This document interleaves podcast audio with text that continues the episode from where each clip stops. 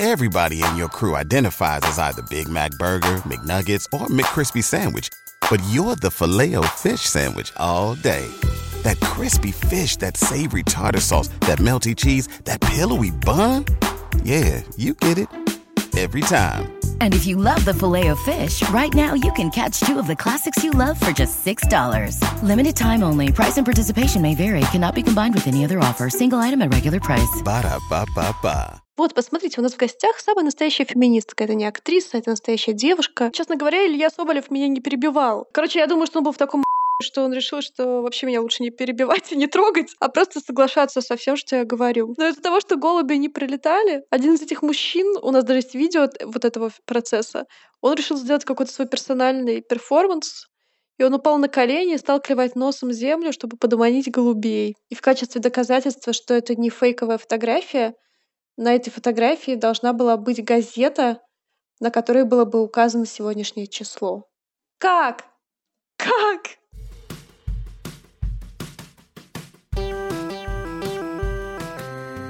Всем привет, меня зовут Кристина Вазовский, и это «Провал» — подкаст о ситуациях, в которых что-то пошло не так. Это первый выпуск после новогодних каникул, и я очень рада вас слышать. Спасибо, что слушали и переслушивали, судя по статистике, подкаст на каникулах. Мне тоже дико приятно, и очень рада вернуться к записи подкаста. Я реально отдохнула, соскучилась, у меня появилась дикая энергия, и вообще бомба. Короче, я очень рада. Я хотела вас предупредить, что этот выпуск, который вы сейчас послушаете, был записан в Колумбии, и Колумбия не самая, короче, тихая страна. И еще я заболела, у меня заложен нос, поэтому я звучу очень странно, поскольку там было очень шумно, мне пришлось залезть в шкаф и накрыться пледиком, это тоже слышно. Но это такая бомбическая история, у меня такая бомбическая героиня, и все получилось так круто, что я очень советую вам послушать. Мне очень нравится выпуск.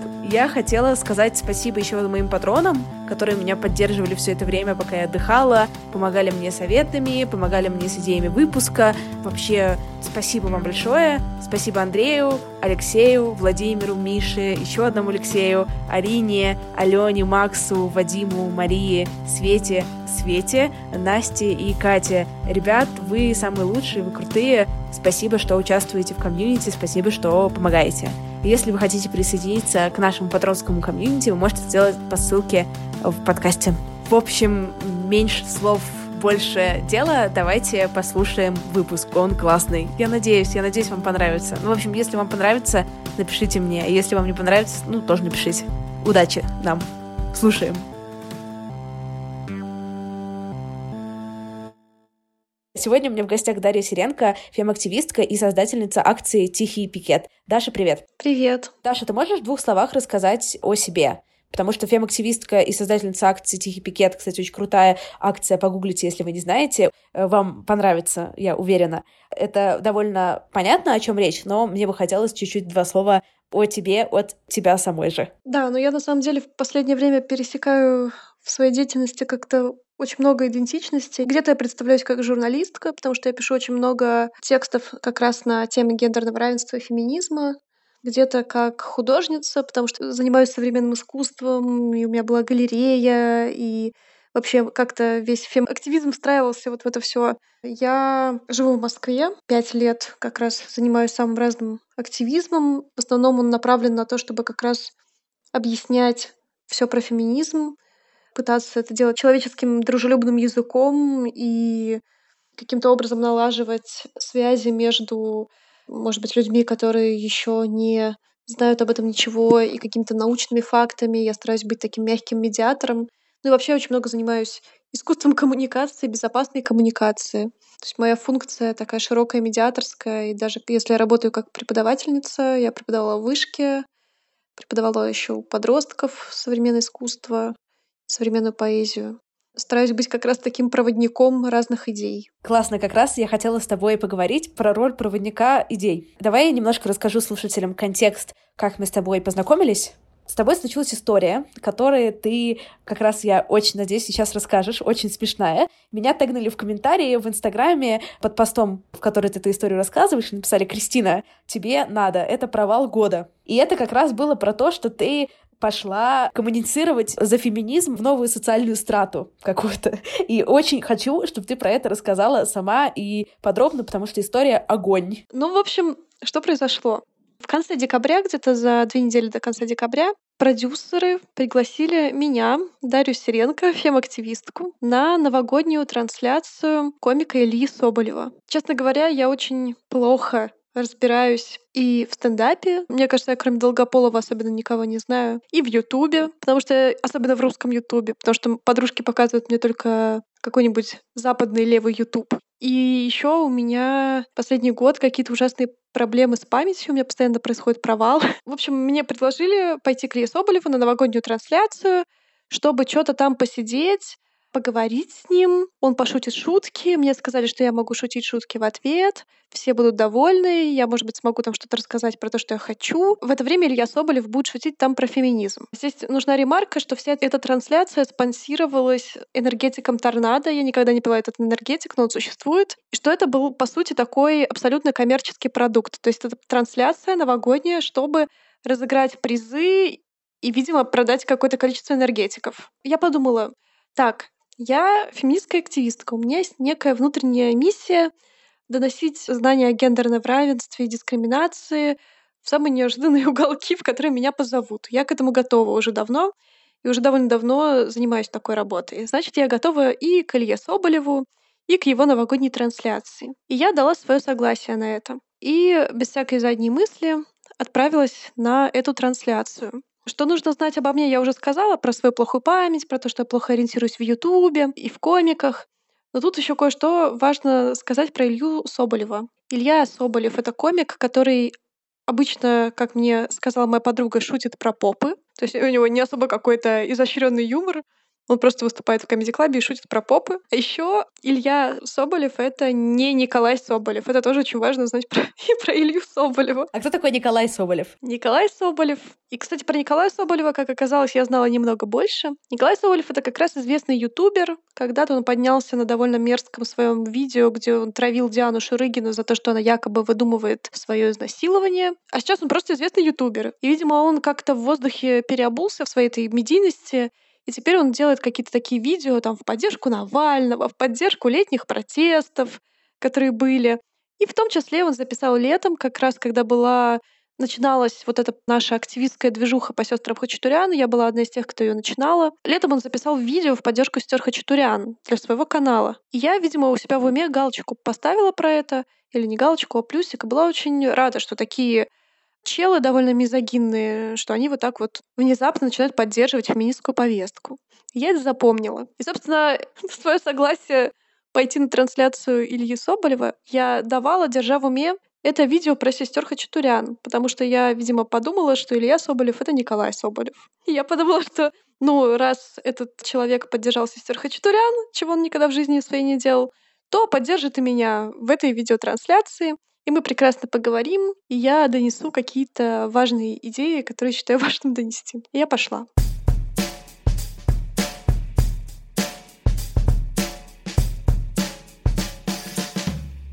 Ты можешь вот рассказать, что было дальше, и чуть-чуть вообще, как это происходит, когда ты вот идешь на какую-то такую трансляцию, как это вообще все устроено? Честно говоря, как это устроено технически, сама трансляция я не очень поняла, но я просто пришла, меня встретили. Трансляция происходила в каком-то укромном помещении торгового центра. Илью Соболева, собственно, ведущего трансляции, заранее я не видела, что, видимо, осложнило эту ситуацию. Может быть, если бы я его увидела, я бы как-то поняла, что это два разных человека. Мне сказали, что меня могут загримировать, если захочу, но я была уже загримирована сама собой, в смысле, я накрасилась как хочу. И мне сказали, так, через 15 минут идешь в ту комнату. А в той комнате, собственно, сидел Илья Соболев, и там же я без всякого знания сценария, то есть не должна была быть поставлена в курс сценария, иначе не было бы какого-то эффекта спонтанного разговора. Ну, я там должна была сесть и поддерживать беседу. Мне сказали, что я могу поддерживать ее как угодно. Илья будет периодически шутить про феминизм, что-то говорить и разыгрывать энергетики. Ну, я пришла, сказала, да, хорошо, все, я пошла. Я зашла в эту комнату, где происходила прямая трансляция. Она шла уже, по-моему, второй или третий час. То есть такое было гигантское видео, где гости менялись раз э, в 15 или 20 минут. И там были гости всякие, типа, самый какой-то продуктивный курьер года. Были гости очень э, разные. Я вот была единственной феминисткой. Я туда зашла, села на этот диван рядом с Ильей Соболевым. А чтобы вы понимали, Илья Соболев, он был э, в каком-то частичном костюме Деда Мороза. То есть я и так не запоминаю лица, а тут еще костюм Деда Мороза. Я точно бы не признала, что это за Соболев. А вокруг был новогодний антураж. Какой-то искусственный снег э, из пластика, какой-то плетеный из новогодних огоньков олень, елка, камин, какой-то белый медведь, на нем почему-то висело женское нижнее белье. И, в общем, такой был антураж. И я села и начала свой невероятный разговор с Ильей Соболевым. Я могу его коротко описать. Давай. Сразу, как только я села, Илья Соболев сказал мне, «Дарья, здравствуйте. Вот, посмотрите, у нас в гостях самая настоящая феминистка. Это не актриса, это настоящая девушка. Дарья, я, наверное, очень много всего говорю сексистского. Но я так смотрю на него и говорю, Илья, я так ждала разговора с вами. Знаете, я не особо за вами слежу, но я видела, что летом вы поддерживали сестер Хачатурян, правильно я помню? Спасибо вам за это большое. И тут я указываю себе пальцем на грудь. А что у меня на груди? У меня на груди футболка «Свободу сестрам Хачатурян» и имена сестер Мария, Кристина, Ангелина. И, в общем, я сижу гордо в своей футболке и смотрю на Илью Соболева в костюме Деда Мороза. А Илья Соболев смотрит на меня так, молчит секунды три и просто говорит «да». То есть он просто кивает и говорит «да», и смотрит на меня немножко такими изумленно пустыми глазами, а я не понимаю, что происходит. Ведь этот человек, он не стал отрицать, значит, он поддерживает сестер Хачатурян, значит, это тот человек, о котором я думаю. Причем я назвала его правильно, я назвала его Илья, просто я все, что делал Николай, приписала ему в своем уме. Тут еще нужно сделать ремарку про то, какая у меня была внутренняя стратегия моего поведения. То есть вот я готовилась к эфиру. Я думала, так, Передо мной человек, который каким-то образом поддерживает московские протесты, поддерживает Навального, поддерживает вот эту, ну, такую классическую сейчас э, российскую политическую оппозицию. А я кто? А я феминистка. Как мне найти с ним общий язык? Ведь он, судя по всему, не особо любит феминисток, раз он травил Диану Ширыгину, а его поддержка сестер Хачатуряна, видимо, была единичным кейсом. Ну, наверное, подумала я, нужно заходить с этой стороны, со стороны оппозиции. Я решила, что я буду проводить параллели между феминизмом и оппозицией, потому что феминизм — это тоже оппозиция, и потому что феминизм — это часть э, ну, нашего такого гражданского опыта, это часть критического мышления, что вот тут люди борются за права, а феминизм — это тоже борьба за права. В общем, я решила на эти чувства давить бедному Илье Соболеву, который, как оказалось, никакие особо протесты не поддерживал, ну или, по крайней мере, публично в этом увлечен не был. И вот он, значит, подтверждает, что он поддерживал сестер Хачатурян. Я получаю свою порцию воодушевления на этот счет и решаю продолжать с ним диалог и чувствую, я очень много чувствовала в этот момент. Я чувствую, что мы с ним на одной волне, что мы понимаем друг друга, а значит, я могу себе позволить несколько больше, чем я рассчитывала. И, честно говоря, Илья Соболев меня не перебивал. Короче, я думаю, что он был в таком что он решил, что вообще меня лучше не перебивать и не трогать, а просто соглашаться со всем, что я говорю. А у него-то свой сценарий, он пытается шутить про феминизм параллельно и вставлять какие-то просто невероятно убогие шутки, а у меня внутри, у меня миссия. Я думаю, так, шутки шутками, главное достучаться до гражданского сердца Ильи Соболева. И вот значит, мне говорит, Дарья, я периодически буду вам задавать вопросы, которые задают мне наши зрители трансляции, вы только не переживайте, это не я их задаю, а это задает э, вот люди. Дарья, скажите, а вы бреетесь? Я просто смотрю на него своим каким-то долгим взглядом, абсолютно невозмутимо, потому что я очень переживала, спрашиваю, где?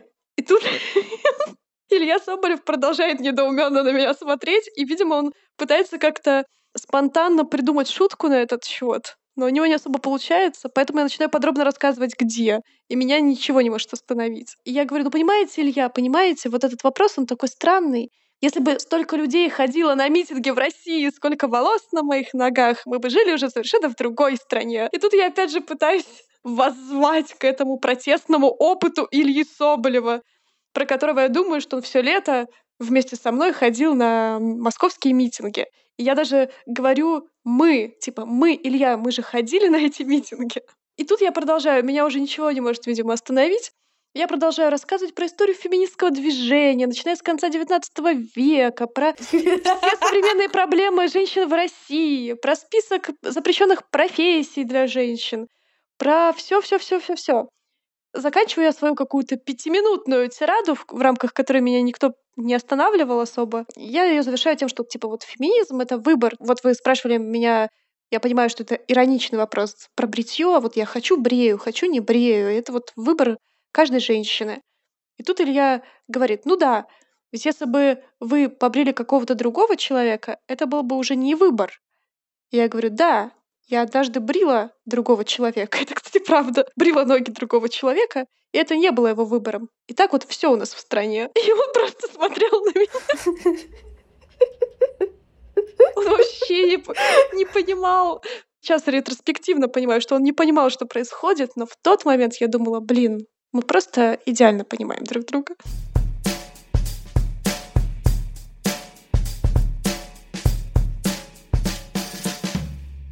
Знаешь, если честно, я не думала, но что когда-нибудь я это скажу, но мне сейчас чуть-чуть стало жалко Илью Соболева. Да мне тоже.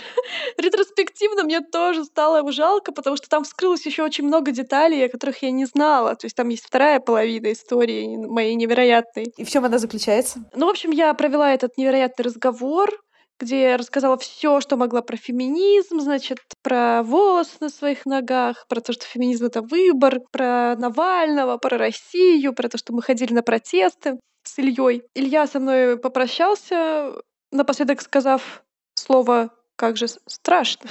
Он так сказал, как же страшно. Вот, я ушла, очень довольная собой, что вот я на большую аудиторию. Я, к сожалению, такая дура, что я не узнала, куда велась трансляция, а трансляция велась в паблик МДК.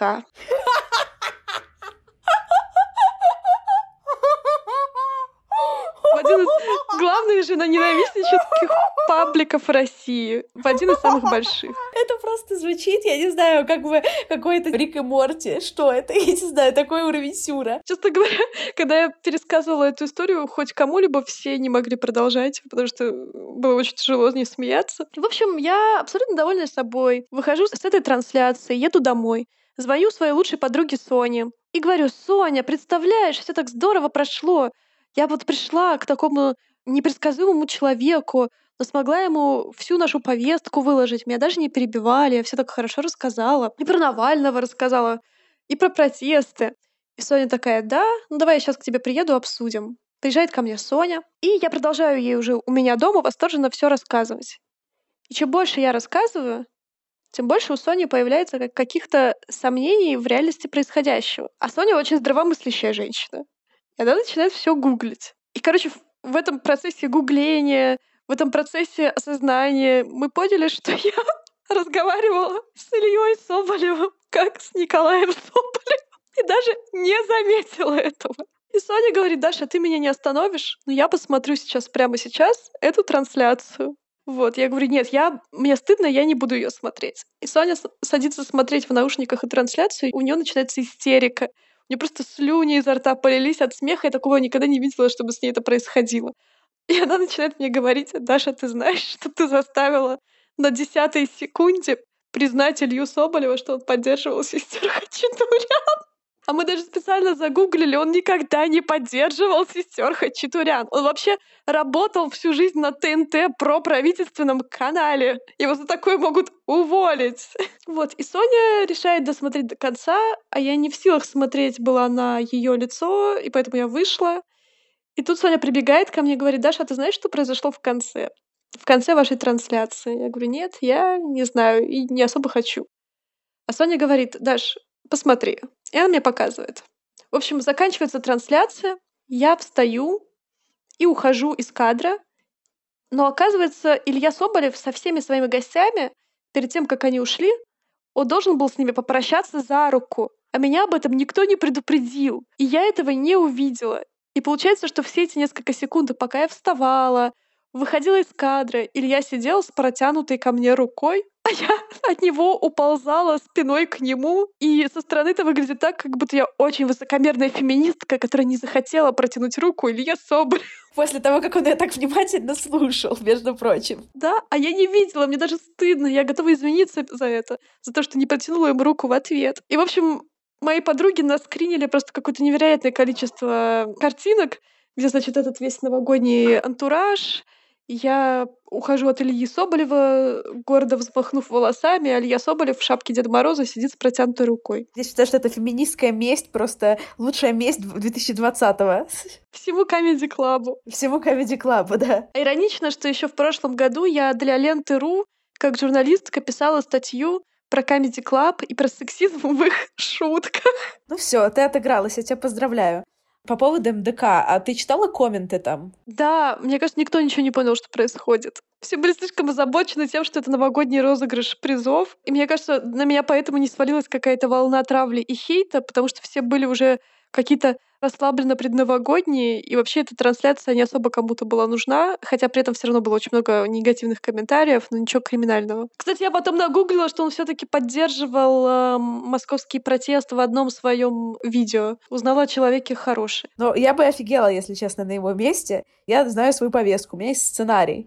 Тут ко мне приходит какая-то как бы сумасшедшая баба, да? Ты феминистка, ну, феминистка. Ну, конечно, от феминистки ничего хорошего не ожидаю по дефолту, да? Но я ожидаю, что она просто будет дурой. А тут она еще Просто... А я ему еще сказала, что я очень умная женщина. О, господи, да, я вспомнила. Он меня спросил, Дарья, а феминизм — это признак ума у женщины? А я смотрю на него и говорю, Илья, что вы такое спрашиваете? Ну вот, а вы вы за Навального. Вот то, что вы за Навального, это является признаком того, что вы умный мужчина.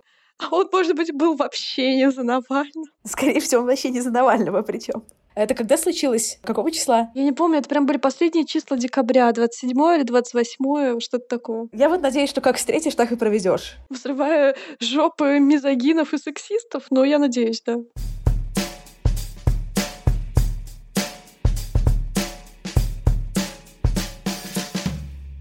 Небольшой оффтоп. Я запустила новый подкаст. Он называется «Извини, что голосовым». И это подкаст о современном этикете. В первом сезоне мы говорим о диджитале. Должны ли гореть в аду люди, которые отправляют войсы? Ок ли лайкать фотку начальницы в купальнике? добавлять незнакомого человека в друзья и ничего не писать, разговаривать лично с человеком, но не снимать наушники, не снимать, например, а если это AirPods, есть ли разница? Короче, мы будем обсуждать всякие классные, горячие темы с антропологами, социологами и диджитал-профессионалами. И еще прикольная штука об этом подкасте, то, что это комьюнити-подкаст. А это значит, что слушатели имеют такой же вес в принятии решений, как и я, на самом деле даже больший. У нас есть телеграм-канал «Извини, что голосовым», где мы все обсуждаем, Присоединяйтесь, слушайте. У нас уже на этой неделе была первая победа и первые 120 звездочек в iTunes.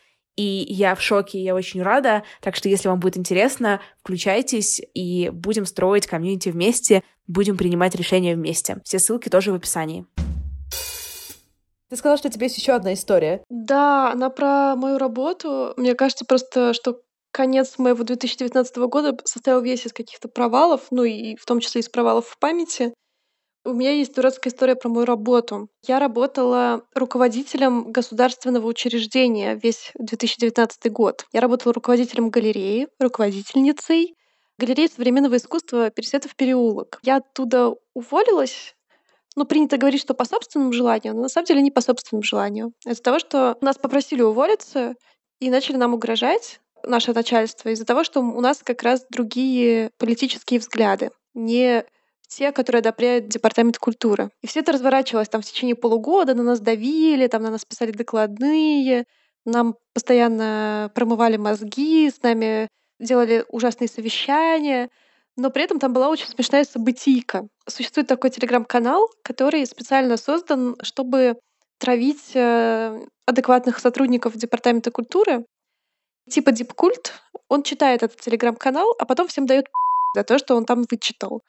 И я была одна из героинь этого телеграм-канала, анонимного, естественно. А этот телеграм-канал постоянно искажал информацию, которая происходила в реальности, и рождал какие-то невероятно смешные ситуации. И страшные тоже. Это какой-то административный абсурд. Например, мы в галерею пригласили однажды группировку, это художники из Питера, они называются «Партия мертвых», и они много работают с эстетикой мертвых.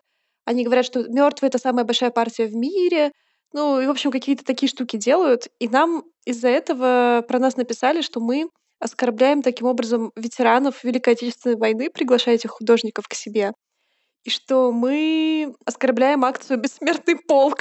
тем, что мы приглашаем художников, которые называются «Партия мертвых. И нам за это очень сильно дали нам отменили мероприятие, все было очень плохо.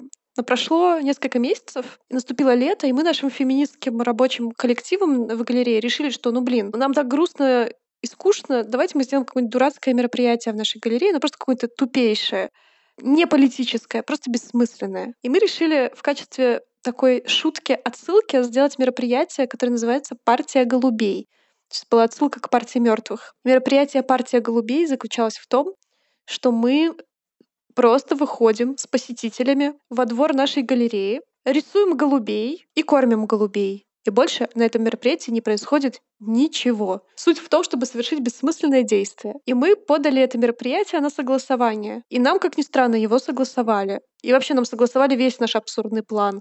А у нас был план такой, что мы делаем, во-первых, вот это мероприятие «Партия голубей», что мы делаем мероприятие «Вечеринка обмена телами», я не знаю, каким образом нам это согласовали. Видимо, у нас реально в плане стояло, что мы делаем вечеринку обмена телами. Потом у нас был фестиваль кей-поп культуры, который мы, разумеется, не стали делать. И еще у нас был вечер непрофессионального пения. Чем хуже, тем лучше. Галерея современного искусства, как бы, напоминаю. Да, и весь этот план нам согласовали. А план в госучреждениях подается заранее. То есть я сижу такая в июне, и я должна подать план на август. То есть все эти невероятные мероприятия, которые я перечислила, они должны были быть в августе прошлого года. И внезапно в Москве начинаются пресловутые летние протесты, о которых я уже упоминала в первой истории. Они прям связывают эти две истории. Начинаются протесты каждую субботу. Наше мероприятие тоже в субботу. И вдруг мое начальство начинает что-то подозревать. Хотя тут подозревать было нечего с нашей стороны оно решает, что партия голубей — это способ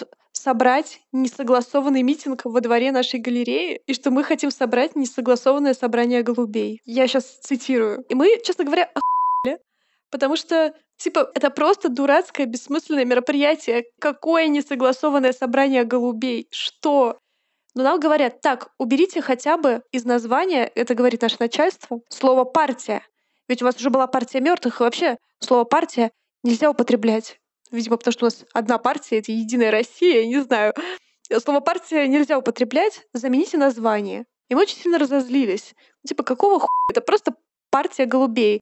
Почему здесь партия была в значении порция? Ну, типа, как партия картошки, порция картошки. И мы решили заменить название этого мероприятия на другое, еще более прекрасное, но которое уже как раз имело этот пресловутый политический окрас. Мы переназвали мероприятие в Гуле-Гуле. Нам согласовали название мероприятия Гули-Гули. И мы его изменили, действительно. Мы изменили его в ивенте Facebook, мы везде его изменили. Но дело в том, что нашему начальству показалось этого мало, и они решили, что мы специально устроили это мероприятие, чтобы сделать намек на московские протесты, то есть, видимо, у нас открылся дар предвидения, и мы еще в июне знали, что у нас будут московские протесты. И они поэтому сказали, так, но если во двор галереи на этот пленер выйдет больше 15 человек, это будет несогласованное массовое мероприятие. Поэтому вы должны пойти в управу вашего района, это Даниловский район, и согласовать кормление голубей. Нарисованных, я напоминаю. Нет, голуби должны были быть настоящими, мы должны были их выйти, прикормить, а потом рисовать. Я думала, что вы сначала должны были нарисовать голубей, а потом их кормить.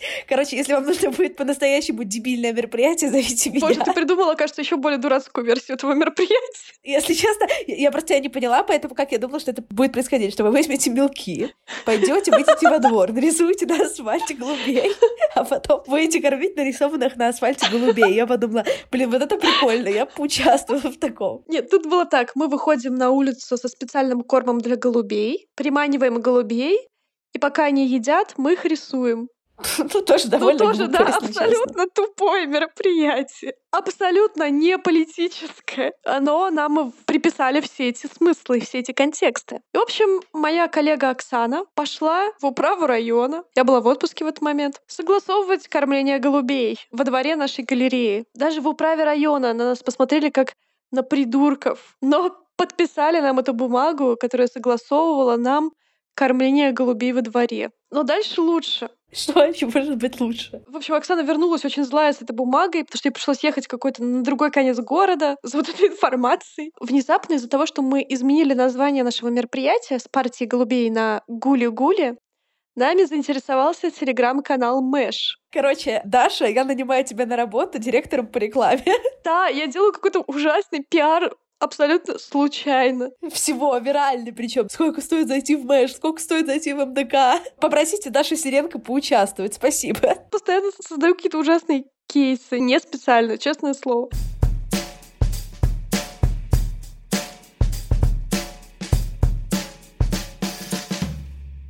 Так Мэш вами заинтересовался. А можешь ввести в контекст, что такое Мэш? Блин, Мэш — это ужасно огромный телеграм-канал, где типа всякие горячие новости, но при этом я так подозреваю, что они не очень чистые на руку, и, возможно, они вообще какие-то, возможно, я ошибаюсь, но мне так кажется, что они какие-то подментованные, потому что там иногда слишком горячие новости, и слишком неэтично они преподносятся. То есть я помню до сих пор, как они у себя публиковали абсолютно не те показания сестер Хачатурян, или как они у себя выкладывали, тут я могу перепутать, но я помню так, что они выкладывали у себя фотографии убитой Тани Страховой. Ну, короче, вот такое СМИ они. Не те, с кем мне бы хотелось связываться, мягко говоря. А еще из-за того, что они очень большие, они всегда привлекают много внимания. И сижу тут я, директор маленькой галереи, у которой партия голубей. И мне вообще, блядь, этот мэш не всрался. Я не хочу, чтобы они приезжали и снимали мое мероприятие, потому что тогда к нему привлечется все негативное внимание, том числе негативное внимание Департамента культуры, который мне вообще там не нужен. Но они написали нам, что они СМИ, и они имеют право приходить на любое мероприятие, и это правда, и что они уже арендовали квадрокоптер. сейчас умру, я сейчас умру. Квадрокоптер для съемки партии голубей. В этот момент мы решаем, что... Жалко, что это были недорисованные голуби все таки Да, мне теперь тоже очень жаль. Но можно было бы снимать нарисованных голубей нарисованным квадрокоптером, было бы еще лучше. Мэш, огромный телеграм, такое какое-то странное СМИ арендовало квадрокоптер, чтобы снимать кормление голубей во дворе маленькой галереи, как бы никому не нужной в общем и целом. Они тоже решили, что у нас там политический контекст. А решили они так из-за того, что мы поменяли название а название мы поменяли, напоминаю, потому что нам так сказала наше начальство. Смотри, а ты можешь объяснить для тупых, а почему гули-гули — это политическое потому название? Потому что гулять — это ходить на митинги. Типа мы гуляем. Это последние пару лет так прижилось. Во время митингов все пишут, а вы гуляете, а мы гуляем. Ну и мы решили гули-гули. В общем, мэш. А мы пытаемся от мэша отвязаться. В этот момент мы понимаем, что теперь нам точно дадут пизды, если к нам придет мэш. И мы решаем честно сообщить нашему ебанутому начальству, которые так паникеры и абсолютно идеологические трусы, мы решаем сообщить им честно, что мы не можем контролировать Мэш, и вот будьте готовы к тому, что к нам придет Мэш. Наше начальство начинает, естественно, паниковать, потому что это департамент культуры. В этот момент мы решаем, что мы больше не будем пиарить наше мероприятие, что сделаем его как можно менее заметным, чтобы не иметь неприятностей. Все равно это мероприятие запланировано было в виде шутки. И, в общем, в день мероприятия к нам приходят какие-то шесть мужиков очень странных. Голуби не прилетают, а один мужик приходит с огромной канистрой корма для голубей, который называется «Русский голубь». Но из-за того, что голуби не прилетали, один из этих мужчин, у нас даже есть видео вот этого процесса, он решил сделать какой-то свой персональный перформанс, и он упал на колени и стал клевать носом землю, чтобы подманить голубей. Голуби все равно не прилетели, это не снял квадрокоптер случайно? Кстати, да, мы же не пришли, голуби не прилетели. И так вот бесславно закончилось это мероприятие, которое, в принципе, и было задумано как довольно бесславное. После этого мы уволились, кстати, потому что это настолько была абсурдно невыносимая история, нам еще за нее попало, что мы решили, что мы не хотим больше работать под департаментом культуры примерно никогда, и ушли из галереи всей командой. За что вам вставили это в итоге? Ну, как бы мне непонятно. Но они решили, что мы специально вставили в план это мероприятие, чтобы сделать отсылку к московским протестам. То есть мы пророки, мы предсказали московские протесты этим мероприятием. Сделали из этой истории какой-то вывод? Ну, во-первых, я сделала для себя вывод и выбор, что я больше реально никогда не буду работать в госучреждении, а я работала пять лет. Почти. Я работала в библиотеках, в галереях, в библиотеке Некрасова, ну, много где. Но свой вывод я как раз оформила в статью, которую написала на такие дела, как раз про весь этот ад, с которым сталкиваются работники культуры в госучреждениях. И, по сути, это была первая статья, которая рассказала про этот опыт разных людей публично. Потому что мы всегда это замалчивали. Я сама такие истории замалчивала около четырех лет. И вывод — не молчать. То есть я не знаю, как еще можно этот пиздец остановить. И было очень страшно говорить, было страшно терять работу, было страшно, что это нанесет кому-то еще больше вред. Но с другой стороны, вот мы четыре года молчали, и стратегия молчания не принесла никому никакой пользы. Поэтому теперь я хожу и везде это рассказываю. И пишу об этом. Вот главный мой вывод. Ссылка на трансляцию, если я ее найду, и на статью будет в описании подкаста, если вы хотите ознакомиться подробнее как-то с этой историей потрясающей. Это, конечно, абсурд вот этой всей ситуации. Он просто, ну, гениальный. То есть это реально кавка. Да, там было много такого. Нам часто на почту рабочую капали письма с пометкой «Срочно!» Прям срочно! Особенно МЧС нам любили присылать. Срочно пришлите фотографию своего крыльца, что у вас счищен снег с крыльца. Типа, что, блядь? Вот, и однажды нас попросили прислать фотографию, опять же, срочно, козырька нашей галереи. Козырек на уровне второго этажа, чтобы вы понимали. В галерее, кроме меня и моих сотрудниц, никого нет. И мы должны были прислать фотографию, что мы счистили снег с этого козырька. И в качестве доказательства, что это не фейковая фотография, на этой фотографии должна была быть газета, на которой было бы указано сегодняшнее число. Как? Как? Как я могла изловчиться, чтобы одновременно почистить козырек, сфоткать этот козырек и приложить еще в кадр газету с сегодняшним числом. Ну, мне кажется, что это такое, знаешь, упражнение на воображение, на находчивость, на гибкость ума. Ну да, мы распечатывали фейковую газету, чтобы не идти в газетный киоск просто из интернета. Еще же газета, точно. Ну, в плане, у кого сейчас есть газеты свежие? Что? То сижу я в галерее, да, у меня там типа посетители, дела, документы, но нет, я должна где-то найти газету, чтобы срочно прислать эту фотографию. На улице, кстати, было плюс 8, и не было никакого снега. Какой снег?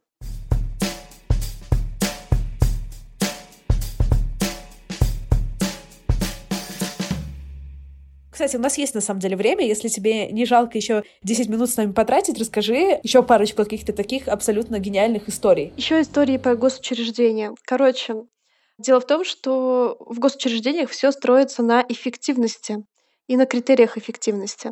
И на том, выполняет ли госучреждение государственное задание. Государственное задание — это конкретные цифры. То есть удовлетворили ли вы потребности государства по количеству посещений? Достаточно ли у вас было посетителей? Достаточно ли у вас э, было того-то, того-то и того-то, того-то. И, в общем, из-за того, что, разумеется, во всех музеях, галереях и библиотеках нет достаточно посетителей, потому что показатели очень завышенные, Типа там, а, на День города к вам должно прийти 2000 человек. Откуда, блядь, выстроить их 2000 человек на День города в свою крошечную галерею? Откуда? Но вот они делали какие-то такие показатели огромные. И поэтому музеи, галереи и библиотеки, чтобы выполнять это госзадание, все постоянно мухлюют и делают фейковые отчеты. И фейковые отчеты это что-то потрясающее, потому что к фейковым отчетам должны прилагаться фотографии. Типа, вот, вы написали, что у вас было 200 человек, а вот вы должны приложить фотографию. А если к вам не пришел никто, то тут все уже выходили из ситуации как могли. Я, например, помню, как одна моя знакомая галерея сажала на стулья кукол и фоткала в темноте со спины чтобы сымитировать достаточное количество людей на фотографии. Другая моя знакомая галерея, они звали прохожих с улицы и охранника своего, чтобы тоже засунуть их в кадр и имитировать количество людей. Еще были какие-то отчетности по мастер-классам, где одного и того же человека, одну и ту же женщину на разных фотографиях переодевали пять раз по-разному, чтобы это были как будто бы разные посетители. вот какие-то такие истории. Еще есть история про то, как тоже от МЧС пришло письмо. Это был тот момент, когда Собянин в Москве сносил все ларьки. Может быть, помнишь? Типа раз все проснулись, и нет всех ларьков. И когда сносили все эти ларьки ларьковые какие-то такие крошечные постройки, происходили странные административные вещи, потому что некоторые из этих построек, из-за того, что они давно существовали, они были уже приписаны официально и стояли на учете у каких-то реальных учреждений. И поэтому одна наша знакомая галерея, они получили запрос от МЧС срочно прислать фотографию, что они сбили все сосульки с крыльца вот этого помещения. А это помещение уже снесли только что. Его нет. Какие сосульки? Но нет, раз сказали срочно... И в Москве плюс 10. Я не знаю, сколько было на тот момент градусов, но, в общем, сотрудникам этой галереи предложили сфотографировать сосульки несуществующего уже здания. И таких историй очень много. А что с этим делать? Критиковать, по крайней мере. Хотя бы так. Я не верю в то, что такая огромная неповоротливая система раз и вся изменится в одну секунду. И вообще это все стоит на очень жесткой вертикали власти, на то, что один человек выслуживается перед другим, чтобы потом Собянин выходил на Московском культурном форуме и говорил, что культурное учреждение в России посетило до человек, а все сидят и переглядываются, потому что все статистики липовые. Но я думаю, что хотя бы нужно начать об этом открыто говорить. Но я смогла об этом открыто говорить только когда уволилась. Потому что сейчас я обрубаю себе таким образом путь назад. То есть меня никто уже не возьмет на работу в госучреждение после того, как мы записали подкаст, написали статью. Я делала тред в Твиттере про это. Ну, конечно, это такая чуть-чуть круговая порука, потому что если ты что-то скажешь, тебя уволят. А если тебя уволят, ты не найдешь нигде работу. Либо не найдешь такую же, ну, скажем так, окей работу, или в таком же месте рядом с домом работу, ну и так далее. А многие люди работают по много лет, и они держатся за эту работу. У них ипотека, семья, ребенок с инвалидностью, все что угодно. Мне я очень сочувствую всем людям, всем нам. Мне как бы я в этом плане привилегирована, и мне повезло, что я могу легко расстаться с этой работой. Ну как легко? Нет, я все равно рыдала, страдала, потому что я любила свою галерею, я в нее душу вложила и все такое. Но у меня не катастрофическая ситуация, а у кучи людей такая ситуация. Еще у нас любят врать по зарплатам.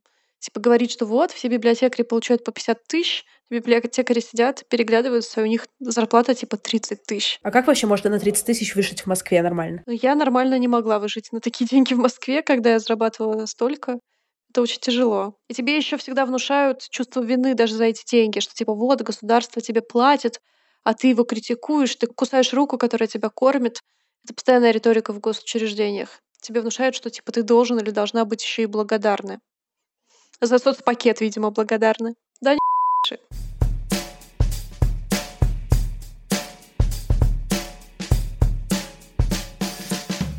Ну, короче, я тебя поздравляю с тем, что ты вышла из работы в госучреждениях, и такой у нас появился голос, который нам расскажет про МЧС и сосульки на несуществующем здании. Спасибо. Потому что как мы еще об этом узнаем, если не через твои истории? Ну, я надеюсь, что со временем больше людей станет об этом говорить, потому что так нельзя жить и работать. Это просто какой-то замкнутый круг порочный. А тебе не было страшно увольняться? Ну, понятно, что было обидно.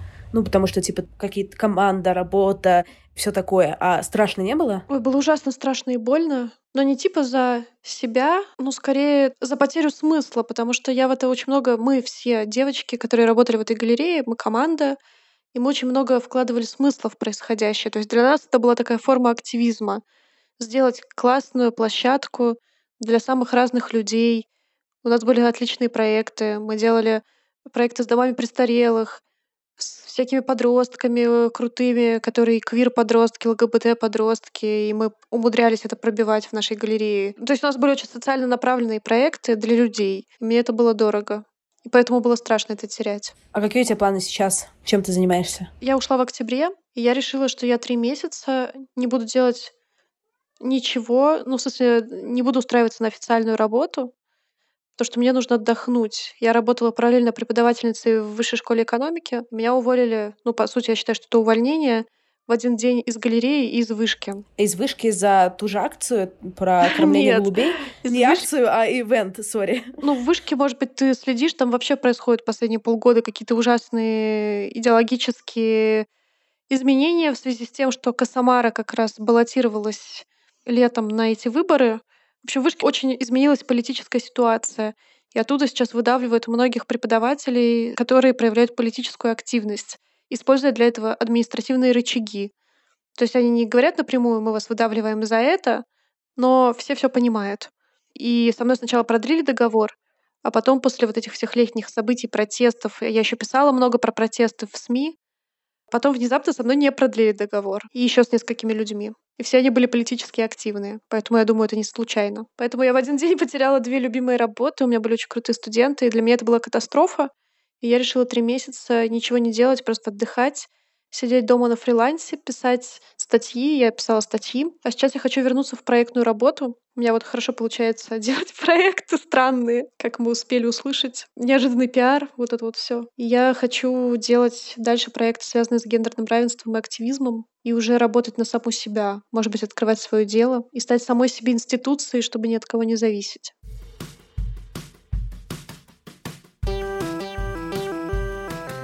С вами была Кристина Вазовский, и это был «Провал». Спасибо большое, что дослушали до конца, мне очень приятно. Мне по-прежнему очень приятно, когда вы ставите мне оценочки в iTunes, где угодно, в тех подкаст-приложениях, которых вы слушаете. И очень приятно, когда вы пишете мне какие-то приятные слова.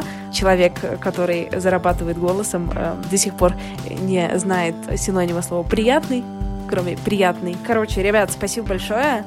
Я в этом сезоне постараюсь находить еще более крутых гостей, делать еще более классные выпуски. Если у вас есть идеи, кого пригласить, напишите мне тоже, пожалуйста, об этом. Все ссылки на меня в описании подкаста, а так есть телеграм-канал Право подкаст, и я в инстаграме Крис Вазовский. Я стараюсь всем-всем отвечать. И отдельное спасибо моему патрону Егору Егорову, который помог со звуком в этом выпуске. И еще с Егором мы запускаем новый подкаст, который называется «К тебе или ко мне». Это подкаст про секс, в котором мы будем выбирать какие-то сложные этические секс-темы и обсуждать их с разных сторон. И это будет бомба, потому что мы с Егором очень разные люди, и мы с ним познакомились на Патреоне. Поэтому Patreon — это вообще любовь, которая дает мне не только финансовую поддержку, но еще друзей, коллег и комьюнити. Если вы хотите к нам присоединиться, ссылочка будет в описании профиля. Посмотрите. Спасибо, спасибо, пока-пока. What's so special about Hero Bread's soft, fluffy, and delicious breads, buns, and tortillas? These ultra low net carb baked goods contain zero sugar, fewer calories, and more protein than the leading brands, and are high in fiber to support gut health. Shop now at hero.co. Everybody in your crew identifies as either Big Mac Burger, McNuggets, or McCrispy Sandwich. But you're the filet fish Sandwich all day. That crispy fish, that savory tartar sauce, that melty cheese, that pillowy bun. Yeah, you get it. Every time. And if you love the filet of fish, right now you can catch two of the classics you love for just $6. Limited time only. Price and participation may vary. Cannot be combined with any other offer. Single item at regular price. Ba da ba ba ba.